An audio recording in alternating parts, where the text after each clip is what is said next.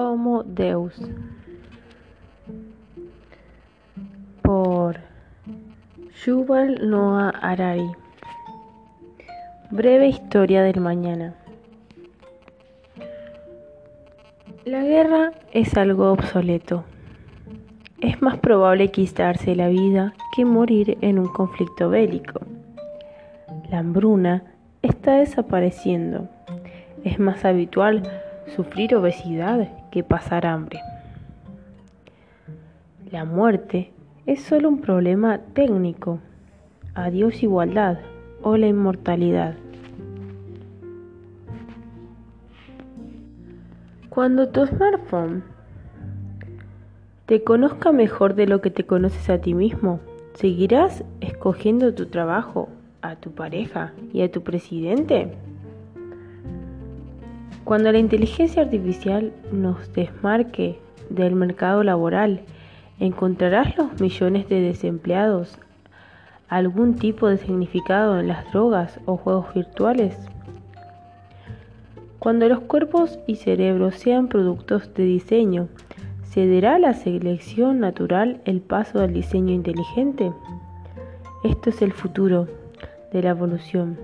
Esto es Homo Deus. Deus.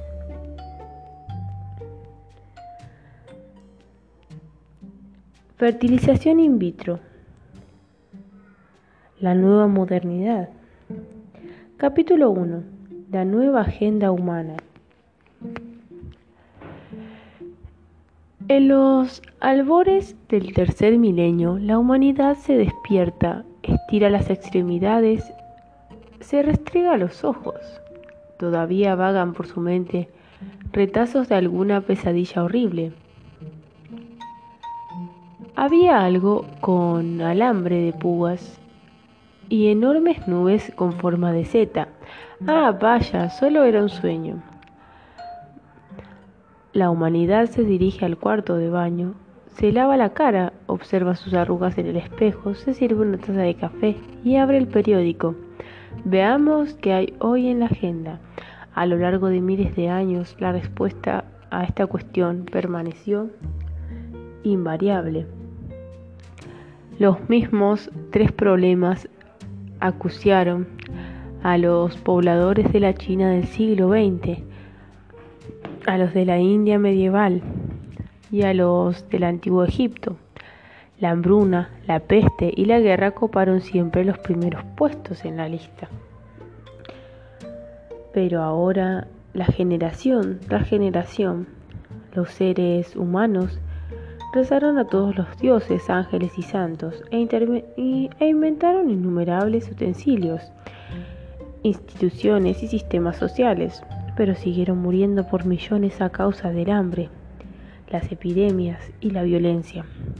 Muchos pensadores y profetas concluyeron que la hambruna, la peste y la guerra deberían ser de una parte integral del plan cósmico de Dios o de nuestra naturaleza imperfecta, y que nada excepto el final de los tiempos nos libraría de ellas. Sin embargo, en los albores del tercer milenio la humanidad se despierta y descubre algo asombroso.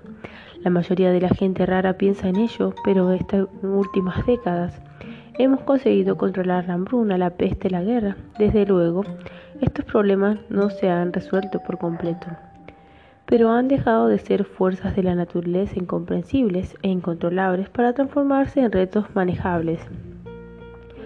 No necesitamos rezar a ningún Dios ni a ningún santo para que nos salve de ellos. Sabemos muy bien lo que es necesario para hacer impedir el hambre, la peste y la guerra, y generalmente lo hacemos con éxito. Es cierto, todavía hay fracasos notables, pero cuando nos enfrentamos a dichos fracasos, ya no nos encogemos de hombros y decimos, bueno, así es como funcionan las cosas en nuestro mundo imperfecto. Hágase la voluntad de Dios. Por el contrario, cuando el hambre, la peste o la guerra escapan de nuestro control, sospechamos de alguien que debe de hacerla para haberla fastidiado. Organizamos una comisión de investigación y nos prometemos que la siguiente vez lo haremos mejor. Y en verdad funciona. De hecho, la incidencia de estas calamidades va disminuyendo. por, primera vez en la historia, hoy en día mueren más personas por comer demasiado que por comer demasiado poco, más por vejez que por una enfermedad infecciosa y más por suicidio que por asesinato a manos de la suma de soldados, terroristas y criminales. A principios del siglo XXI el ser humano medio tiene más probabilidades de morir en un atracón en un McDonald's que a consecuencia de una sequía, el, el ébola o un ataque de Al Qaeda. De aquí, aunque presidentes, directores ejecutivos y altos mandos del ejército siguen teniendo sus agendas diarias llenas de crisis económicas, conflictos militares a la causa de la escala cósmica de la historia. La humanidad puede alzar la mirada y empezar a contemplar nuevos horizontes. Si en verdad estamos poniendo bajo control el hambre, la peste y la guerra, ¿qué será lo que las reemplace en los primeros puestos de la agenda humana? Como bomberos en un mundo sin fuego en el siglo XXI, la humanidad necesita plantearse una pregunta sin precedentes. ¿Qué vamos a hacer con nosotros en un mundo saludable, próspero y armonioso? ¿Qué exigirá nuestra atención y nuestro ingenio? Esta pregunta se torna doblemente urgente Dados los inmensos nuevos poderes de la biotecnología, la tecnología de la información nos proporciona. ¿Qué haremos con todo ese poder? Antes de dar una respuesta a esta pregunta, necesitamos decir algunas palabras más sobre el hambre, la guerra y la peste. La afirmación de que estamos poniendo bajo control puede parecer mucho intolerable, extremadamente ingenuo quizás insensible. ¿Qué hay de los millones de personas que consiguen apenas malvivir con menos de 2 euros al día? ¿Qué pasa con la actual crisis del SIDA en África o las guerras que arrasan Siria e Irak?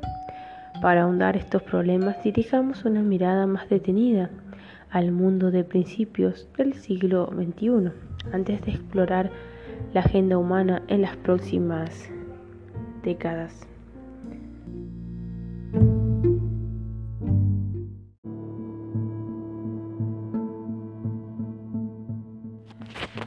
El umbral biológico de la pobreza. Empecemos por el hambre, que durante miles de años ha sido el peor enemigo de la humanidad. Hasta fechas recientes, la mayoría de los humanos vivían al borde del mismo umbral biológico de pobreza, por debajo del cual las personas sucumben a la desnutrición y al hambre. Una pequeña equivocación o un golpe de mala suerte podía constituir fácilmente una sentencia de muerte para toda la familia o toda una aldea. Si las lluvias torrenciales destruían nuestra cosecha de trigo o los ladrones se llevaban nuestro rebaño de cabras, nosotros y nuestros seres queridos podíamos morir de hambre. En un plano colectivo, la desgracia o la estupidez resultaban en hambrunas masivas. Cuando una sequía grave afectaba un antiguo, el antiguo Egipto o la India medieval, no era insólito que pereciera el 5 o el 10% de la población. Las provisiones escaseaban, el transporte era demasiado lento o caro para el alimento necesario y los gobiernos eran demasiado débiles para solucionar el problema. Si abrimos cualquier libro de historia es probable que nos encontremos relatos espantosos de poblaciones famélicas enloquecidas por el hambre. En abril de 1694, un funcionario francés de la ciudad de Beauvais describía el impacto de la hambruna y los precios desorbitados de los alimentos y decía que todo su, su distrito estaba lleno de un número infinito de almas pobres, debilitadas por el hambre y la miseria, que mueren de necesidad porque al no tener trabajo ni ocupación carecen de dinero para comprar, para seguir con su vida y aplacar un poco de hambre. Esta pobre gente come cosas impuras, tales como gatos y la carne de caballos. despellejados y tirados a los montones de estiércol. Otros consumen la sangre de la mana de las vacas y bueyes sacrificados y las vísceras que los cocineros arrojan a la calle. Otros, desdichados, comen ortigas y maleza y raíces de hierbas que antes cuecen. Escenas similares tenían lugar en toda Francia. El mal tiempo había malogrado las cosechas en todo el reino los dos años anteriores, de modo que en la primavera de 1694 los graneros estaban completamente vacíos. Los ricos cobraban precios exorbitados por cualquier alimento que conseguían acaparar. Y los pobres morían en tropel unos 2,8 millones de franceses. El 15% de la población murieron de hambre entre 1692 y 1694, mientras el rey Sol, Luis, flirteaba con sus amantes en Versalles. Al año siguiente, en 1695, la hambruna golpeó a Estonia y mató a la quinta parte de la población. En 1696 le tocó el, turno a Finlandia, donde murió entre un 4 y un tercio por ciento de la población. Escocia padeció una severa hambruna entre 1695 y 1698 y algunos distritos perdieron hasta el 20% de los habitantes. Probablemente la mayoría de los lectores saben cómo se siente uno cuando no almuerza, cuando ayuna en alguna fiesta religiosa o cuando subsiste unos días batidos de hortalizas como parte de una nueva dieta milagrosa. Pero ¿cómo se siente uno cuando no ha comido durante días y días y no tiene idea de cuándo conseguirá el siguiente bocado? En la actualidad, la mayor parte de la gente nunca ha vivido este tormento insoportable. Nuestros antepasados, ay, lo conocieron demasiado bien. Cuando pedían a Dios, líbranos del hambre, esto era lo que pensaban. Han creado una red de seguridad cada vez más robusta que aleja a la humanidad del umbral biológico de la pobreza de cuando, de cuando en cuando se producen aún hambrunas masivas que asolan algunas religiones, pero solo excepcionales y casi siempre consecuencia de la política humana y no de catástrofes naturales. Es la mayor parte del planeta. Aunque la persona pierda el trabajo y todas las posesiones, es improbable que muera de hambre seguros privados, entidades gubernamentales y ONGs internacionales quizá no la rescaten de la pobreza, pero le proporcionarán suficientes calorías diarias para que sobreviva.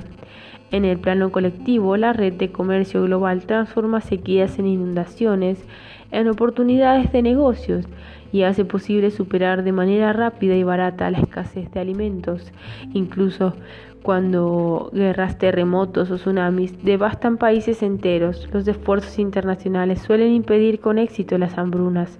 Aunque centenares de millones de personas siguen pasando hambre casi a diario, en la mayoría de los países pocas mueren en realidad de hambre. Ciertamente la pobreza causa en todos muchos problemas de salud y la desnutrición acorta la esperanza de vida incluso en los países más ricos de la tierra. En Francia, por ejemplo, 6 millones de personas, alrededor del 10% de la población, padecen inseguridad nutricional. Se despiertan por la mañana sin saber si tendrán algo que almorzar. A menudo se van a dormir hambrientos y por ello su nutrición es desequilibrada y poco saludable. Exceso de almidón, azúcar y sal y déficit de proteínas y vitaminas. Pero la, la inseguridad nutricional no es hambruna, y la, y la Francia del siglo XXI no es la Francia de 1694. Incluso en los peores suburbios que rodean Beauvais o París, la gente no muere porque lleve semanas sin comer. La misma transformación ha tenido lugar en otros muchos países, muy especialmente China.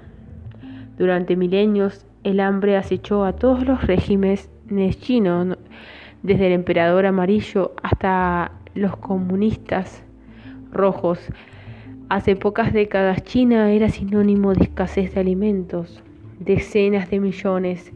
Hace pocas décadas China cesó el hambre durante el desastroso gran salto adelante y los expertos predijeron repetidamente que el problema no haría más que empeorar. En 1974 se celebró en Roma la primera conferencia mundial de la alimentación.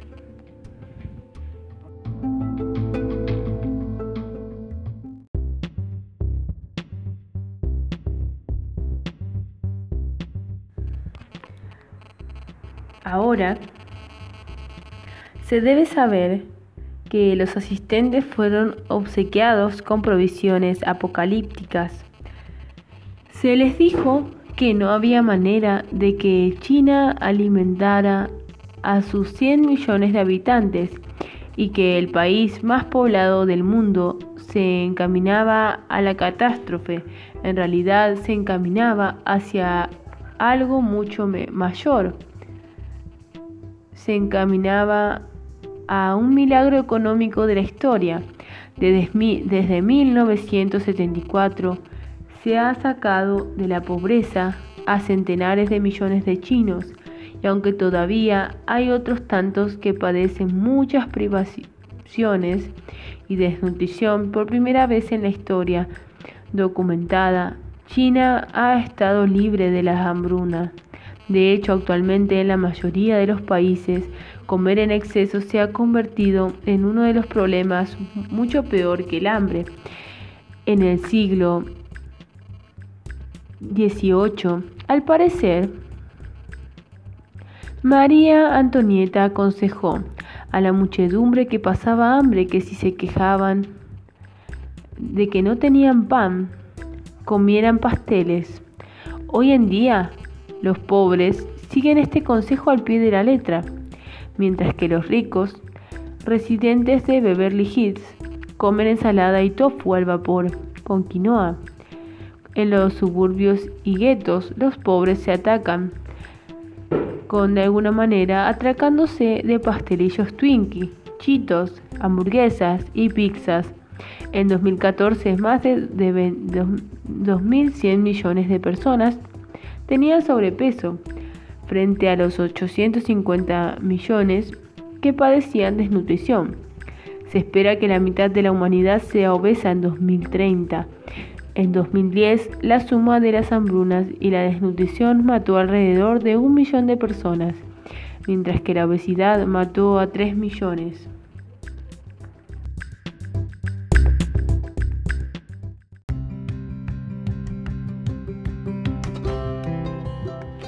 Ejércitos invisibles. Después del hambre, el segundo gran enemigo de la humanidad fueron las pestes y las enfermedades infecciosas. Las ciudades, bulliciosas y conectadas por un torrente incesante de mercaderes, funcionarios y peregrinos, constituyeron a la vez los cimientos de la civilización humana y un caldo de cultivo ideal para los patógenos. En consecuencia, la gente vivía en la antigua Atenas o en la Florencia medieval, sabiendo que podían enfermar y morir en alguna semana siguiente, o que en cualquier momento podía desatarse una epidemia que acabara con toda su familia en un cubrir de alguna manera abrir y cerrar de ojos. El más famoso de los brotes epidémicos, la llamada peste negra, se inició en la década de 1330 en lugar de Asia Oriental o Central, cuando la bacteria Yersinia pestis que habitaba en las pulgas empezó a infectar a los humanos a los que picaban. De allí montaba en un ejército de ratas y pulgas. La peste se extendió rápidamente por toda Asia, Europa y el norte de África, y tardó menos de 20 años en alcanzar las costas del Océano Atlántico. Murieron entre 75.000 y 200 millones de personas. Más de la cuarta parte de la población de Eurasia. En Inglaterra perecieron 4 de cada 10 personas y la población se redujo de un máximo previo de 3,7 millones de habitantes hasta un mínimo posterior de 2,2 millones. La ciudad de Florencia perdió 50.000 de sus habitantes, que eran 100.000. Las autoridades se vieron impotentes ante la calamidad, excepto por la organización de oraciones masivas y procesiones que no tenían idea de cómo detener la expansión de la epidemia y mucho menos de cómo curarla. Hasta la era moderna, los humanos achacaban las enfermedades al mal aire, a demonios malévolos y a dioses enfurecidos y no sospechaban de la existencia de, de bacterias ni virus. La gente creía fácilmente en ángeles y hadas, pero no podía imaginar que una minúscula pulga o una simple gota de agua pudiera contener todo un ejército de mortíferos depredadores. La peste negra no fue un acontecimiento excepcional, ni siquiera la peor peste de la historia. Epidemias más desarrolladas y desastrosas asolaron América, Australia y la isla del Pacífico después de la llegada de los primeros europeos, sin que exploradores y colonos la supieran llevaban consigo nuevas enfermedades, infecciones contra las cuales los landivos no estaban inmunizados. En consecuencia, el 90% de la población locales murieron. El 5 de marzo de 1520, una pequeña flotilla española partió de la isla de Cuba en dirección a México.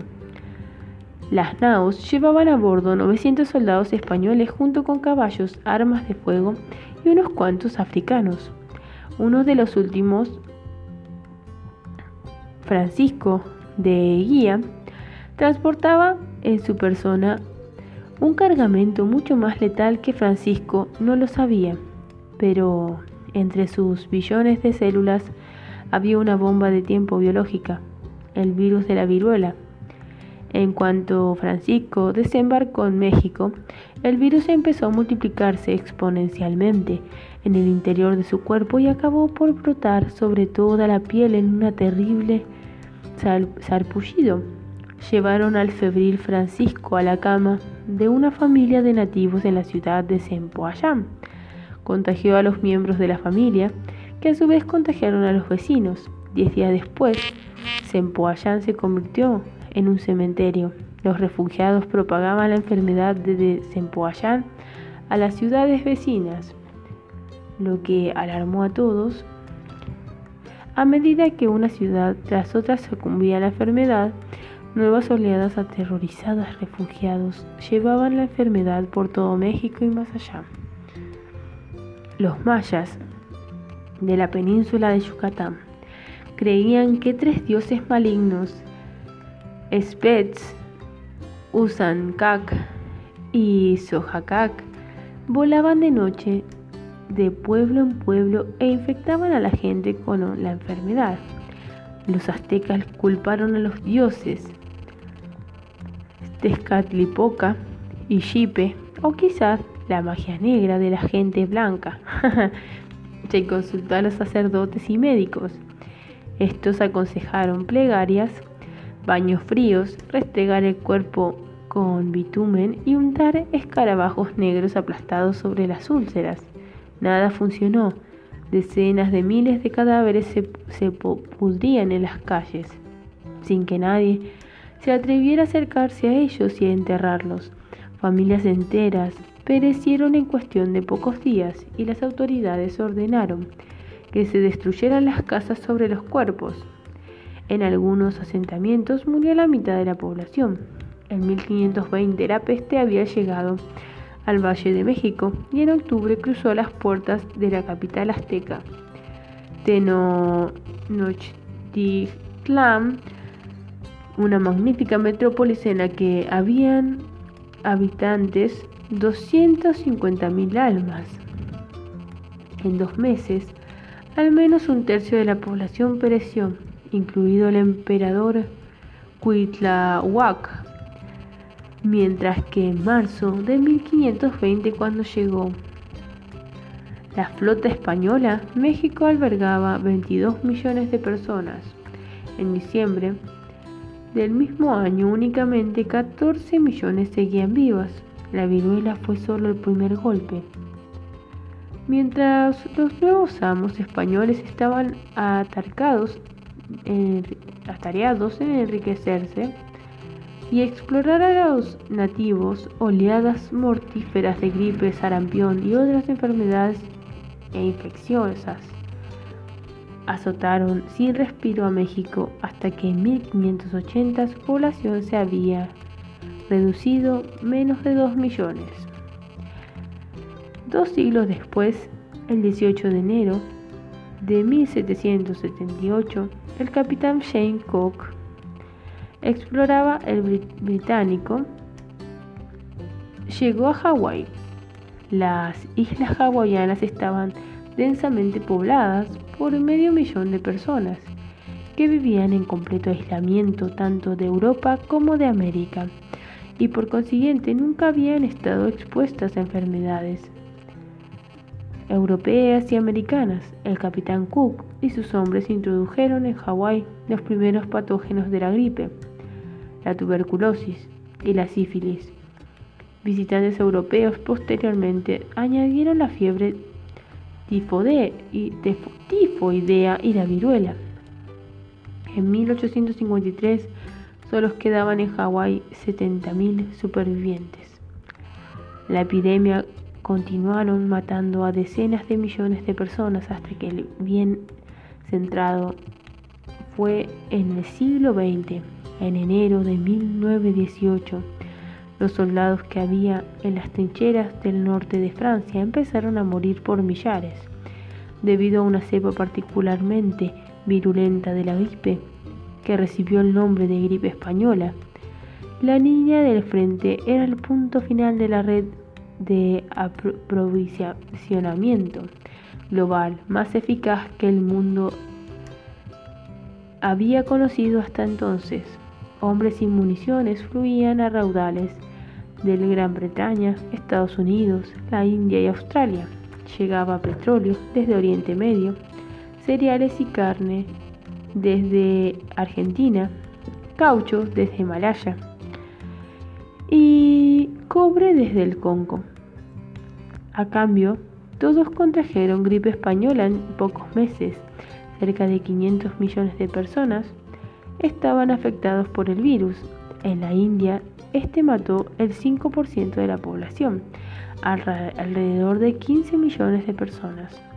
En la isla de Tahití murió el 14%, en Samoa el 20%.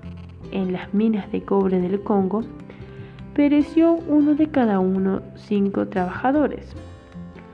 En total, la pandemia mató entre 50 y 100 millones de personas en menos de un año.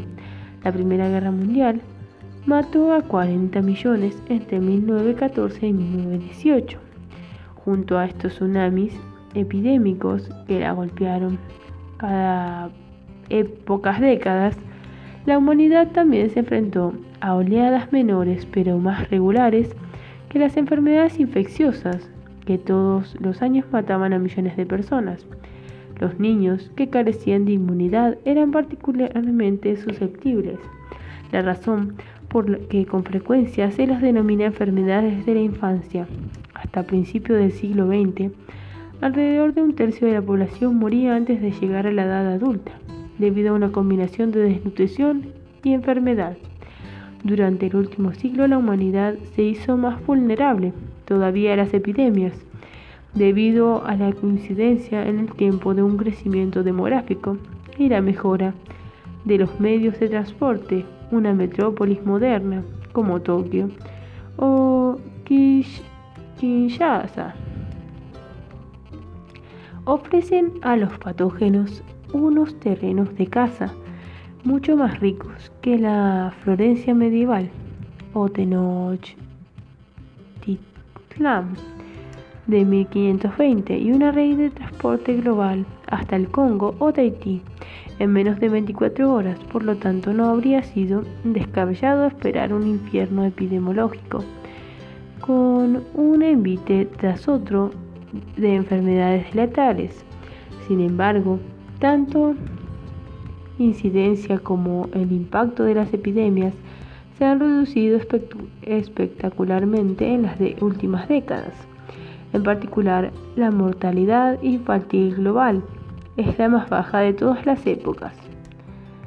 En el mundo desarrollado, la tasa inferior mueren antes de llegar a la edad adulta 1%.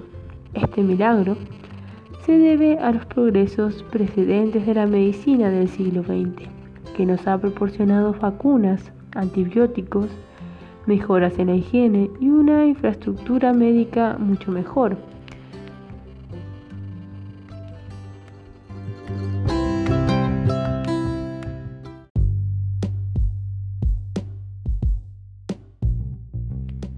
Por ejemplo,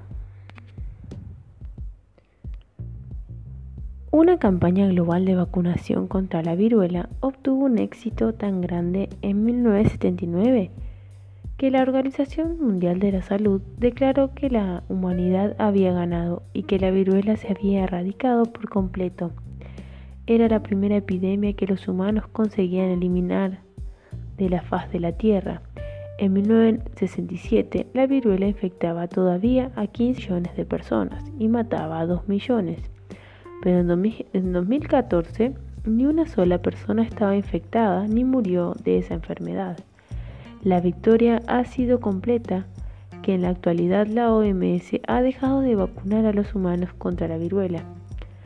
Cada pocos años nos alarma el brote de alguna nueva peste potencial, como ocurrió con el SARS, síndrome respiratorio agudo grave en 2002 a 2003, la gripe aviar en 2005, la gripe porcina en 2009 y 2010 y el ébola en 2014. Sin embargo, gracias a contramedidas eficaces, estos incidentes hasta ahora han resultado en un número de víctimas comparativamente reducido. El SARS, por ejemplo, inicialmente provocó temores de nueva peste negra, pero acabó con la muerte de menos de mil personas en todo el mundo.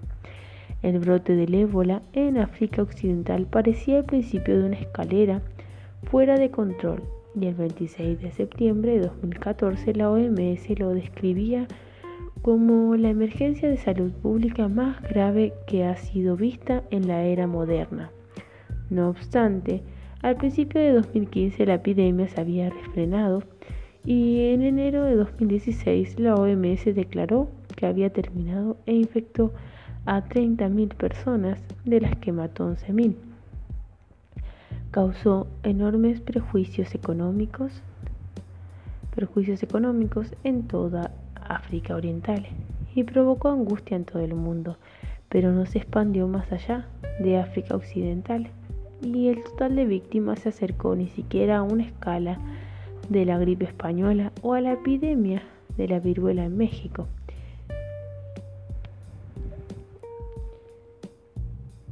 Ahora, quebrantando la ley de la selva.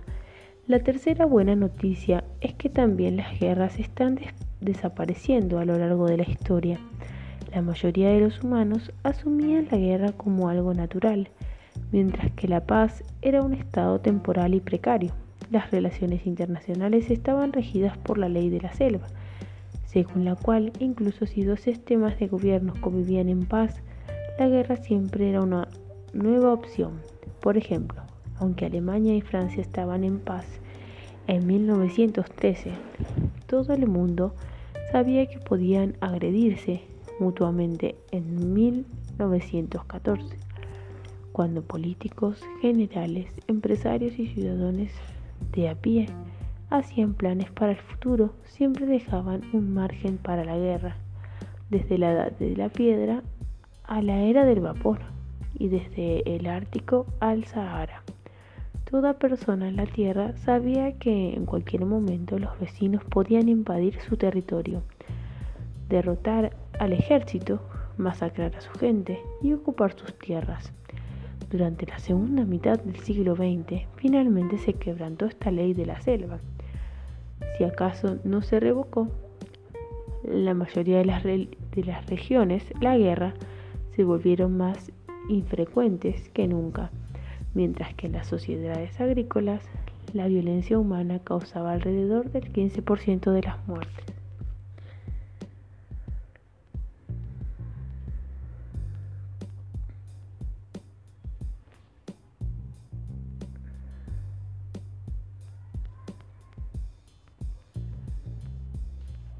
Parte 1. Capítulo 2. Homo sapiens conquista el mundo. ¿Qué diferencia a los humanos de todos los demás animales? ¿Cómo conquistó el mundo nuestra especie? ¿El Homo sapiens una forma de vida superior o solo el bravucón local? El antropoceno con respecto a otros animales, los humanos, hace ya tiempo que se convirtieron en dioses. No nos gusta reflexionar demasiado sobre esto porque no hemos sido dioses particularmente justos o clementes. Si el lector mira el canal National Geographic va a ver una película de Disney o lee un libro de cuentos de hadas, fácilmente puede tener la impresión de que el planeta Tierra está poblado en su mayor parte por leones, lobos y tigres, que son tan numerosos como nosotros, los humanos. El león Simba reina sobre los animales de la selva. Caperucita Roja intenta librarse del lobo feroz y el pequeño y el valiente Mowgli se enfrenta a Shere Khan, el tigre pero en realidad ya no están aquí. Todavía llenan nuestros canales de televisión, libros, fantasías y pesadillas, pero los Simbas, Shere y lobos feroces de nuestro planeta están desapareciendo. El mundo está poblado principalmente por humanos y sus animales domésticos. ¿Cuántos lobos viven hoy en Alemania, el país de los hermanos de Grimm, de la, de la caperucita roja y del lobo feroz? Menos de un centenar, y casi todos ellos son lobos polacos que han cruzado la frontera en los últimos años. En cambio, Alemania es el hogar de 5 millones de perros domésticos. En total, unos 200.000 lobos salvajes todavía vagan por la tierra, pero hay más de 400 millones de perros domésticos. El mundo es hogar de 40.000 leones frente a 600, 600 millones de gatos domésticos, de 900.000 búfalos africanos frente a 1.500 millones de vacas domesticadas, de 50 millones de pingüinos y de 20 mil millones de gallinas. Desde 1970, a pesar de una conciencia ecológica creciente, las poblaciones de animales salvajes se han reducido a la mitad y en 1970 no eran precisamente prósperas. En 1980 había más de 200 millones de aves silvestres en Europa. En 2009 solo quedaban 1.600 millones. En el mismo año, los europeos criaban 1.900 millones de gallinas y pollos para la producción de carne y huevos.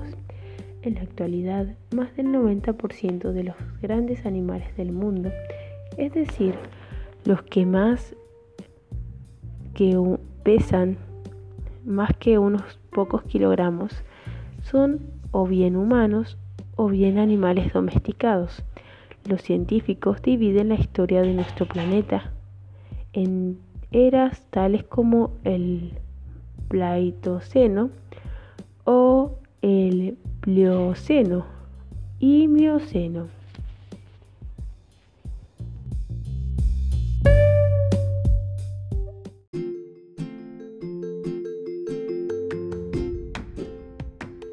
Oficialmente vivimos en el Holoceno,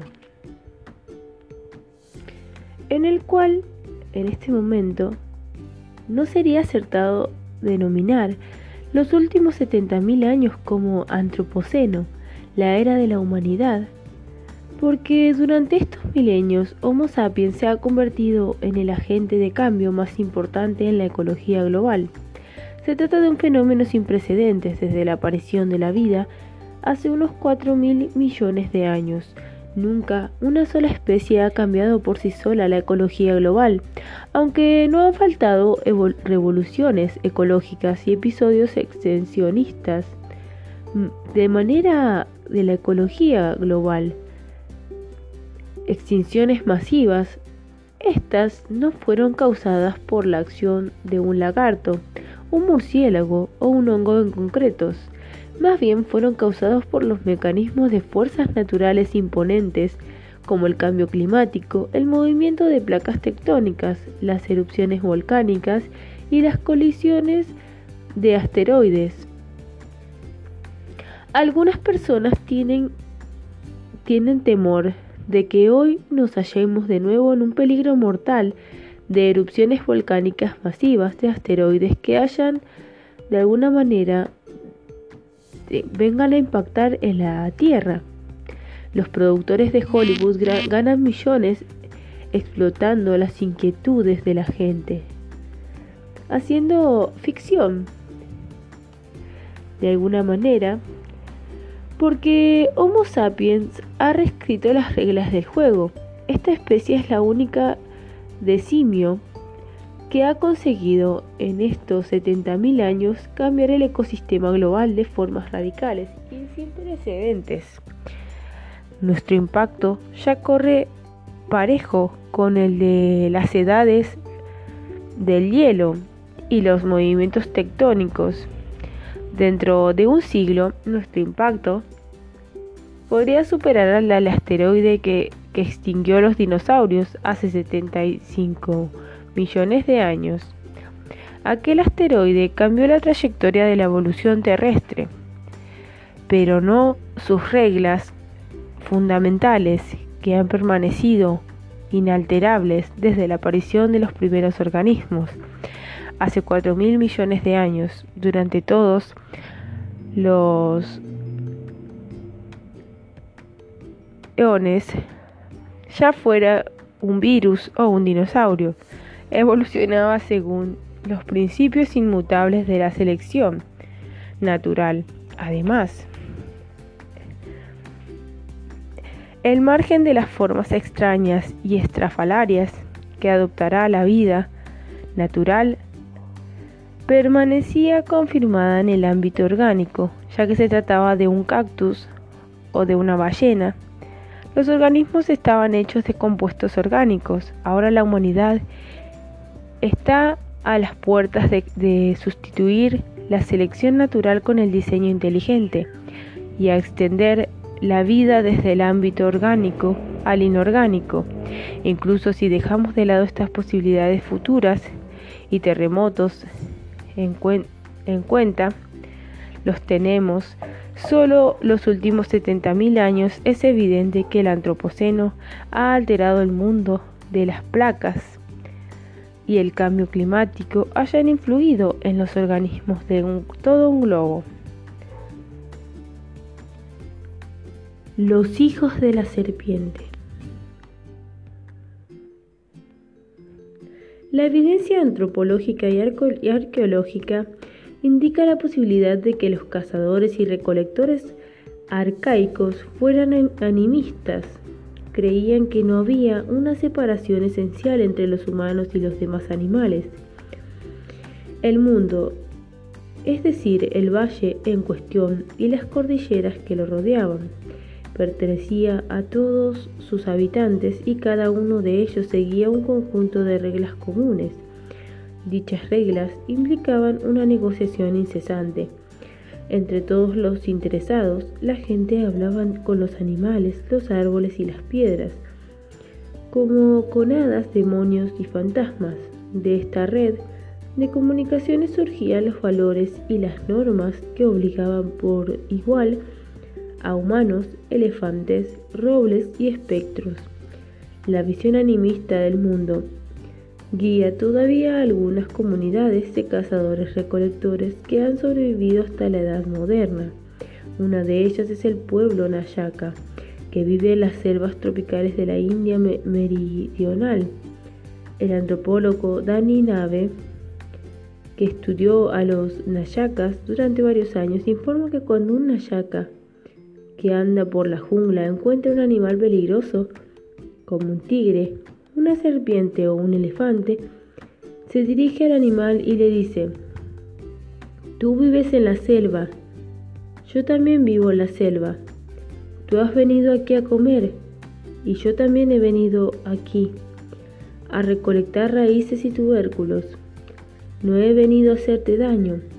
Una vez un elefante macho al que llamaban el elefante que siempre anda solo. Mató a un Nayaka.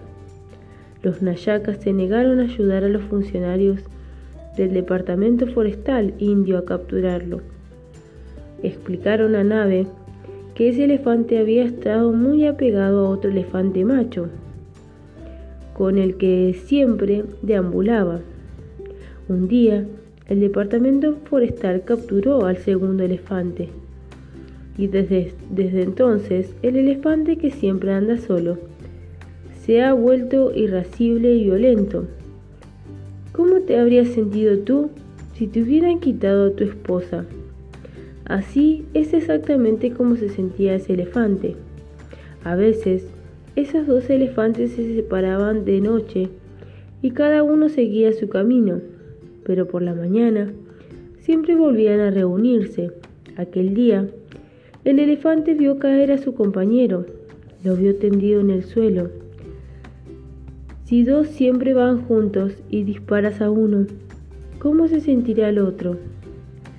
Estas actitudes animistas sorprenden por extraños a mucha gente de países industrializados. La mayoría vemos a los animales como seres esencialmente diferentes e inferiores.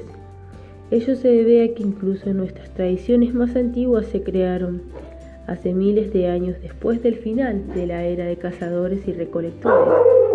El Antiguo Testamento, por ejemplo, fue escrito en el milenio antes de Cristo y sus relatos más antiguos reflejan las realidades del segundo milenio.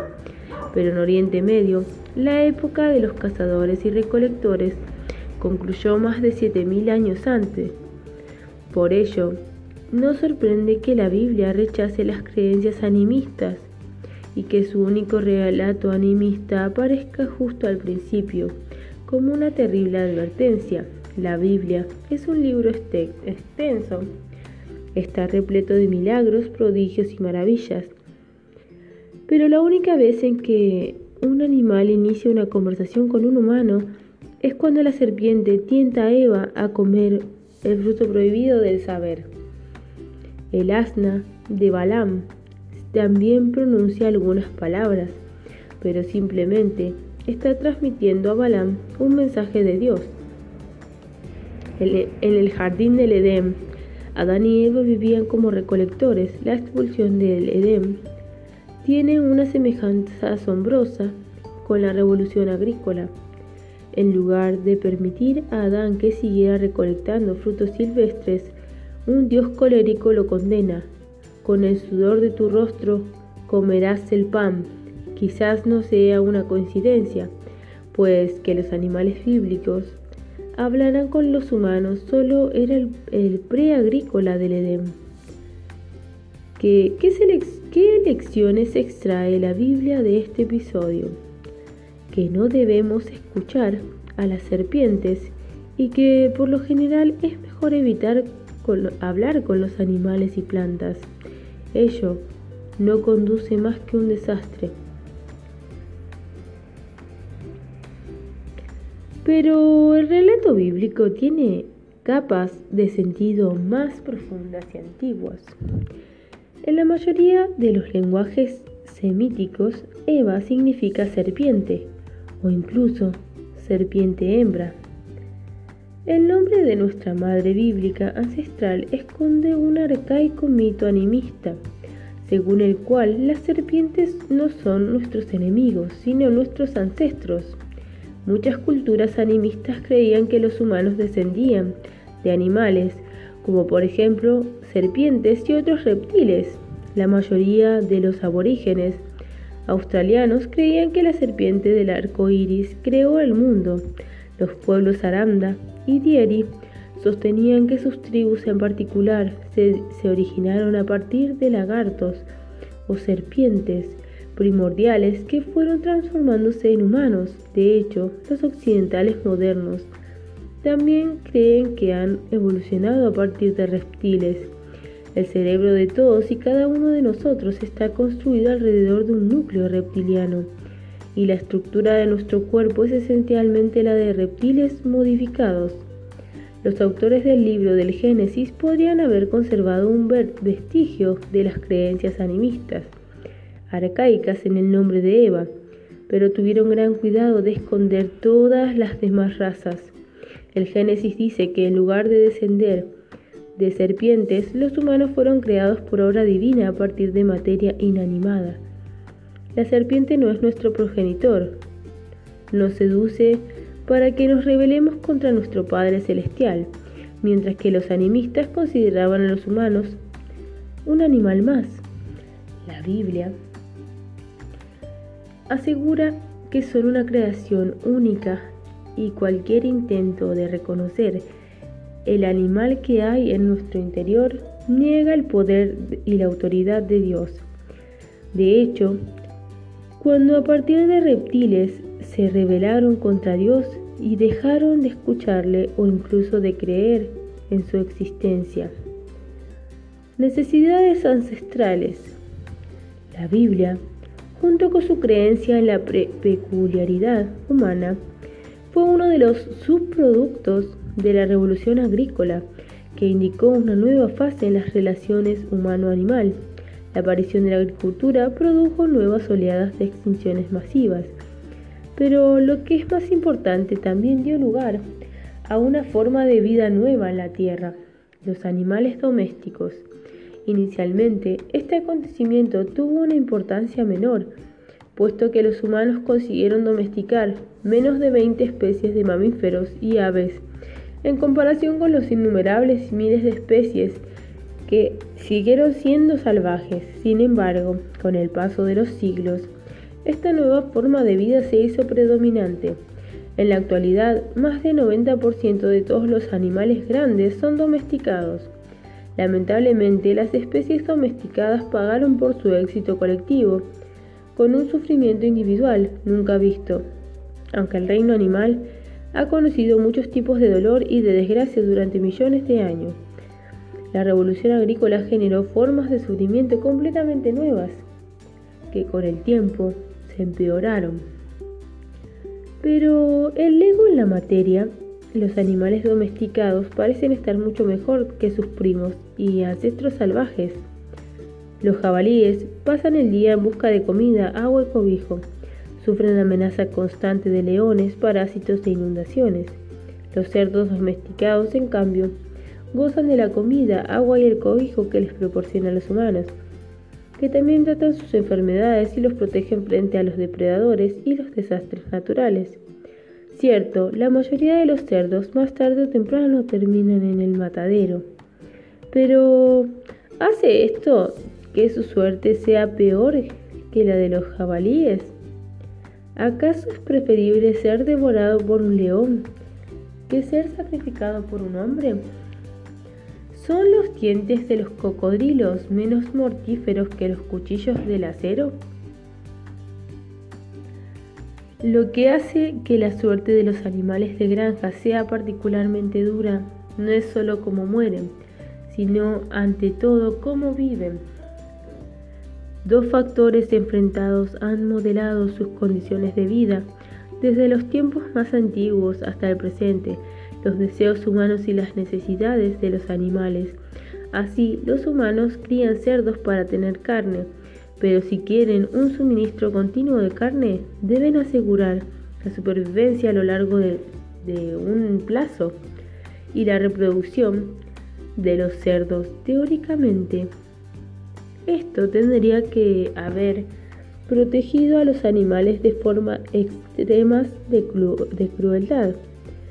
Si un granjero no los cuidara adecuadamente, sus cerdos de pronto morían sin descendientes y el granjero sucumbía al hambre. Desgraciadamente, los humanos pueden causar un sufrimiento tremendo a los animales de granja, de diversas maneras, incluso al tiempo que aseguran su supervivencia y su reproducción. La raíz del problema es que los animales domesticados han heredado de sus antepasados salvajes muchas necesidades físicas, emocionales y sociales, esos superfluas en las granjas humanas.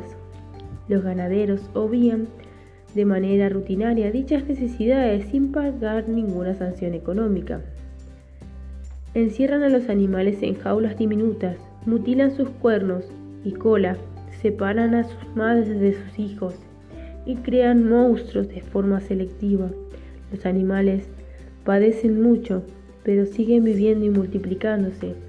¿Acaso no contradice esto los principios más básicos de la selección natural? La teoría de la evolución sostiene que todos los instintos, impulsos y emociones han evolucionado respondiendo al interés único de la supervivencia y la reproducción. Si es así, ¿acaso la, reproducción continua de los animales de granja no demuestra que sus necesidades reales son satisfechas? ¿Cómo puede un cerdo tener una necesidad que en verdad no sea necesaria para su supervivencia y su reproducción? Es cierto, que todos los instintos, impulsos, emociones evolucionaron con el fin de adaptarse a las presiones evolutivas de la supervivencia y la reproducción. Sin embargo, si estas presiones desaparecen de golpe, los instintos, impulsos y emociones que modelaron no desaparecen con ellas. Al menos no al instante, incluso si ya son fundamentales para la supervivencia y la reproducción, estos instintos continúan moldeando las experiencias subjetivas del animal. Tanto para los animales como para los humanos la agricultura cambió las presiones de selección casi de la noche a la mañana, pero no cambió sus impulsos físicos, emocionales ni sociales. La evolución, por descontado, nunca se detiene y ha seguido modificando su aparición de la agricultura. Eh, por ejemplo, en Europa y Asia Occidental, los humanos adquirieron por la evolución la capacidad de digerir la leche de vaca, mientras que las vacas perdieron su temor a los humanos y hoy en día producen mucho más leche que sus antepasadas salvajes. Pero estas son alteraciones superficiales. Las estructuras sensoriales y emocionales profundas de vacas, cerdos y humanos no han cambiado mucho de la edad de piedra. ¿Por qué a los humanos modernos le gustan tanto los dulces?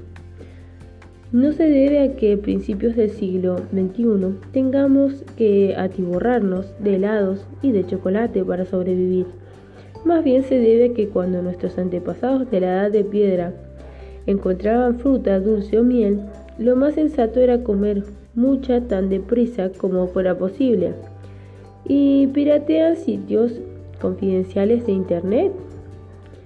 ¿Por qué los jóvenes conducen de forma temeraria y participan de peleas violentas? Porque siguen antiguos mandatos genéticos que hoy en día podrían ser inútiles, incluso contraproducentes, pero que hace 70.000 años tenían perfecto sentido evolutivo. Un joven cazador que arriesgara su vida para cazar un mamut eclipsaba a todos sus competidores y obtenía la mano de la belleza local. Y ahora estamos atrapados por sus genes de macho. La misma lógica evolutiva modela la vida de los cerdos, cerdas y cochinillos en las granjas controladas por los humanos. Para sobrevivir, para sobrevivir y reproducirse en la naturaleza, los antiguos jabalíes necesitaban recorrer extensos territorios, familiarizarse con su ambiente y cuidarse de trampas y depredadores. Además, necesitaban comunicarse con otros jabalíes y formar grupos complejos denominados por matriarcas viejas y con otros jabalíes experimentados. En consecuencia, las presiones evolutivas hicieron que los cerdos salvajes y aún más las cerdas salvajes, animales sociales, sean muy inteligentes, caracterizados por una vida curiosidad, curiosidad y por fuentes y necesidades de socializar, jugar, desplazarse y explorar un entorno. Una cerda que naciera con alguna mutación rara, que la hiciera diferente frente a su ambiente, y esos cerdos difícilmente podría sobrevivir o reproducirse. Hoy en día la mayoría de las puercas que viven en las granjas industriales no tienen juegos de ordenador, están encerradas por sus dueños humanos en minúsculos cajones de gestación, que por lo general miden 2 metros por 70 centímetros.